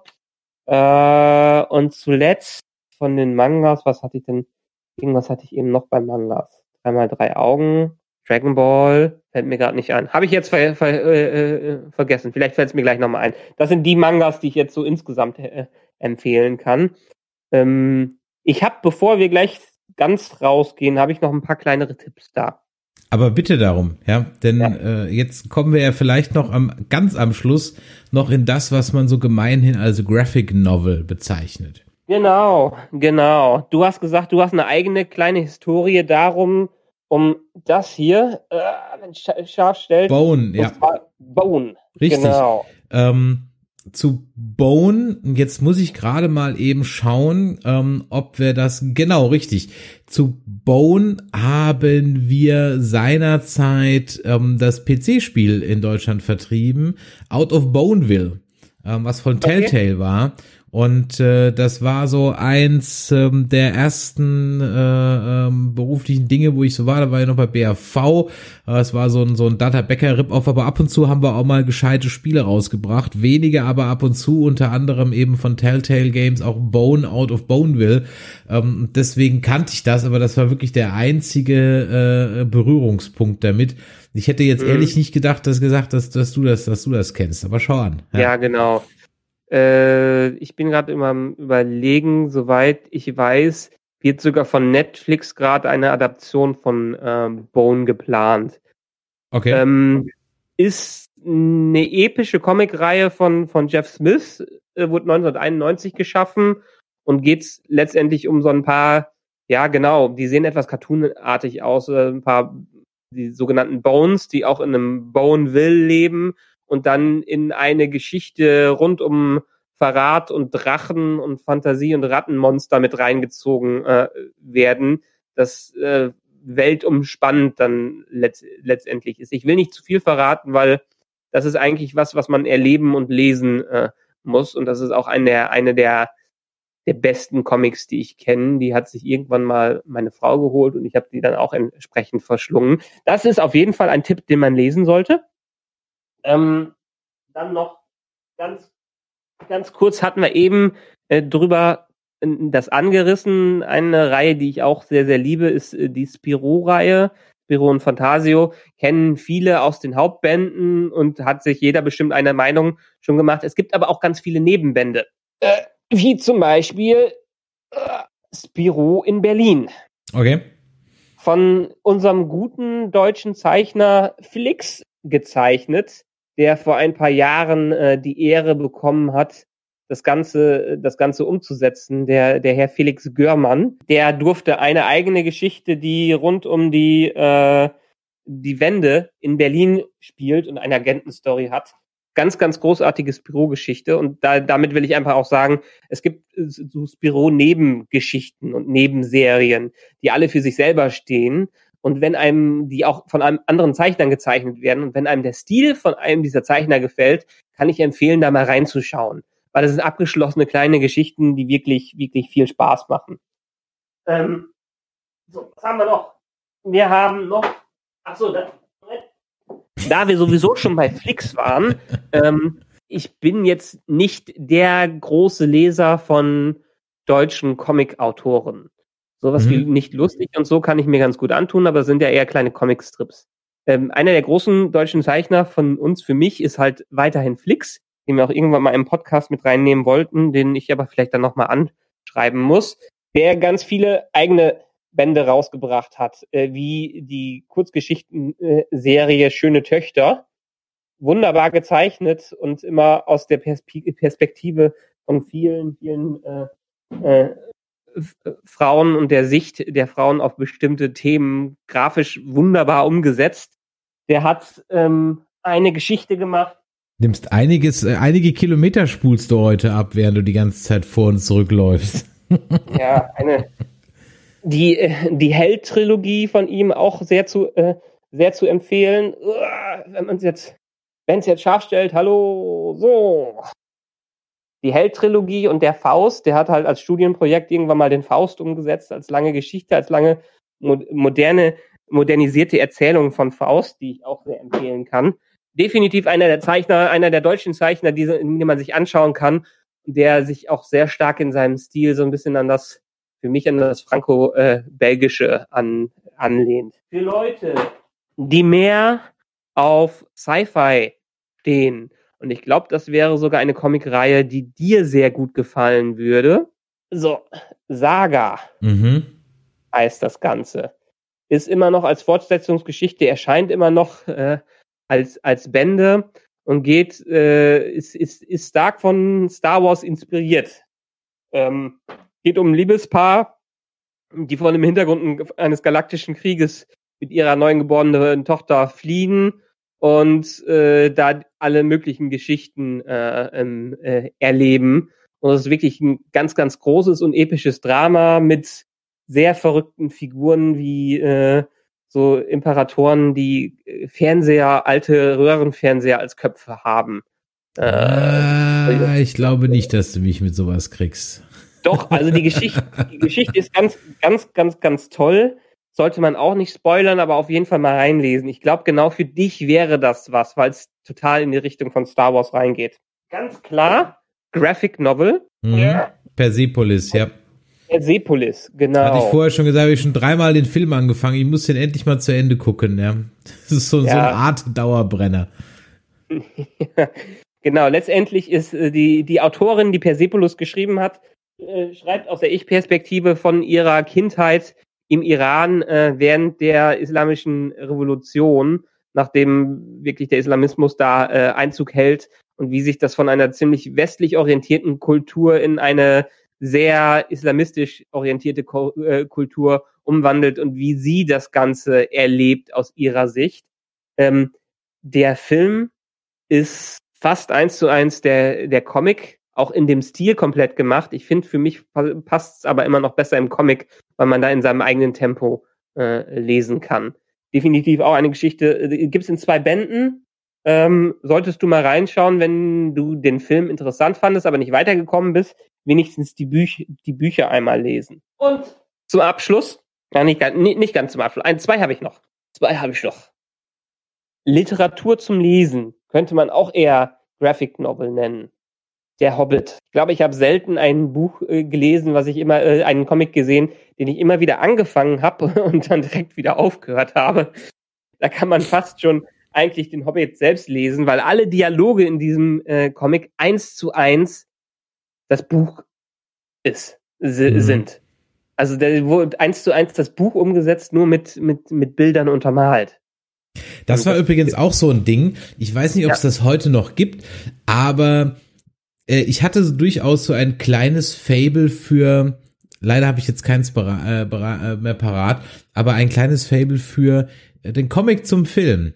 Äh, da gab es zum mhm. Beispiel von Star Wars ähm, Comics, die einfach nur eine Bravo Fotolove Story mit Sprechblasen waren. Also einfach nur Screenshots aus dem Film drin waren mit Sprechblasen. Und ich weiß noch, ich habe ein tolles und auch toll gezeichnetes Comic gehabt.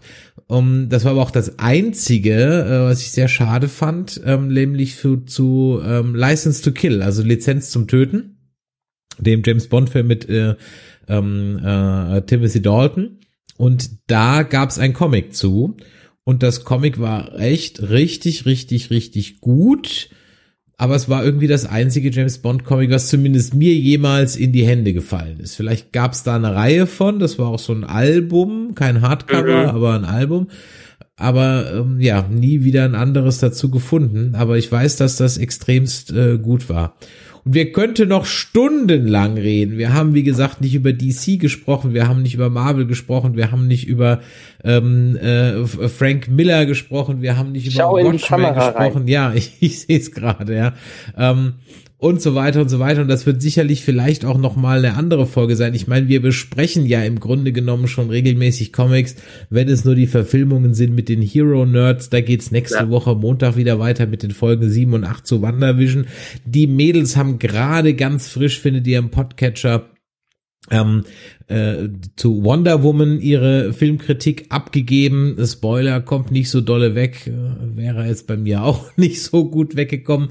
Dann reden wir natürlich über Comics bei The Walking Dead und das geht ja auch wieder weiter in 14 Tagen schon. Das heißt, in drei Wochen sind wir am 9.3. ausnahmsweise dann auch mal dienstags um 21 Uhr mit Dead Nerds Talking dann live, weil wir montags vorher noch äh, WandaVision haben. Also von daher, wir sind aktuell richtig viel drauf und ich werde jetzt mal mal ganz schamlos Eigenwerbung, wo du doch UX-Designer bist, kannst du mal am Mittwochmorgen 9.30 Uhr mal YouTube und ähm, äh, äh, mal YouTube und Twitch einschmeißen. Da werde ich nämlich jetzt ab jetzt jeden Mittwochmorgen 9.30 Uhr eine halbe Stunde Online-Marketing vermitteln. Und das erste Thema ist UX und SEO und wie es zusammengehört. Kannst da Mittwochmorgen mal reinhören. Ja? Bin mal gespannt. Mittwochmorgen werde ich dabei. wahrscheinlich noch schlafen, weil ich jetzt eine Freiwoche habe, bevor es in einen neuen Job reingeht. Das sei dir auch gegönnt. Ja, Mensch, ähm, anderthalb Stunden haben wir wieder munter verplaudert. Ähm, irgendwie wollte heute keiner mit uns sprechen, aber äh, ich sag mal so, vielleicht beim nächsten Thema dann ja wieder mehr. Ähm, Nochmal die Umfrage auf Twitter läuft. Das heißt, ihr könnt abstimmen, ob wir in 14 Tagen am 8.3. um 21 Uhr über Filmklassiker reden sollen oder über Humor made in Germany. Ähm, Filmklassiker, ja gut, da würden wir einfach mal vielleicht so runterbeten, was man unserer Meinung nach gesehen haben sollte und ob wir das denn auch so gut finden oder ob es vielleicht auch Filmklassiker gibt, von denen wir sagen, was für ein großer Kappes. Und Humor Made in Germany, ähm, ich meine, es gibt ja noch mehr als Till Schweiger und Mario Barth, ja, also äh, ich hatte vorhin angesprochen ähm, den Erich Oser und seinen Vater und Sohn, ähm, aber es gibt natürlich auch noch äh, ganz große Komiker wie Didi Hallervorn oder äh, und so weiter. Also von daher Humor Made in Germany ist sicherlich auch spannendes Thema. Ja, dann würde ich sagen, Michael, machen wir mal Schluss für heute. Ja, ja, machen wir. War ja einiges ja, dabei. Genau, ich, wir, wir können ja auch die Liste dann nochmal in, unseren, in, in unserem Artikel mit reinsetzen, mit schönen Links dabei. Ähm, ja. Fein, du hast dich gerade freiwillig gemeldet für diese Arbeit. das, äh, die, die Sache ist, ähm, ihr habt schon an der Auswahl von unseren Comics gesehen. Comics ist nicht nur Disney und lustige Taschenbücher. Comics kann ernsteres sein, Comics kann verrückteres sein und ein Comic kann mit Welten spielen, äh, die andere Medien in der Art nicht darstellen können. Also selbst wenn ihr keine Comicleser seid, gibt vielleicht gewissen Comics doch mal eine Chance. Geht in einen Comicladen rein und schaut euch nicht in der Marvel-Ecke um und schaut euch nicht in der Disney-Ecke um. Denn da gibt es so viel zu entdecken und so viel zu erleben, äh, wenn die Welt dann mal wieder öffnet, ähm, dass, dass ihr vielleicht dann doch in eine Welt eingesaugt werdet, die ihr nicht dachtet, dass ihr die dann erlebenswert findet. Ja, das ist doch ein schönes Schlusswort. So, also, nächster Stream dann nächsten Montag wieder mit Lea zu WandaVision Folge 7 und 8, wenn ich mich recht entsinne, genau. Ähm, dann die Woche drauf Call-in für euer Wunschthema, entweder Filmklassiker oder Humor Made in Germany und gleich am nächsten Tag dann am 9. Dead Nerds Talking, alles immer live auf YouTube und auf Twitch und alles immer um 21 Uhr. So, ihr könnt uns natürlich Feedback hinterlassen an info@nerdizismus.de oder ihr schreibt uns eine WhatsApp an die 01525 964 7709 und natürlich am besten eigentlich immer, also wir nehmen alles gern, aber direkt ist natürlich auch unser Discord Nerdizismus slash Discord. So, Michael, dann bleibt mir nichts anderes zu sagen als dir eine Jote Nacht, euch im Chat da draußen eine schöne Abend, schön, dass ihr dabei wart und dann würde ich sagen, dann sehen wir uns nächste Woche in alter Frische wieder. Bis dann, tschüss. Ciao.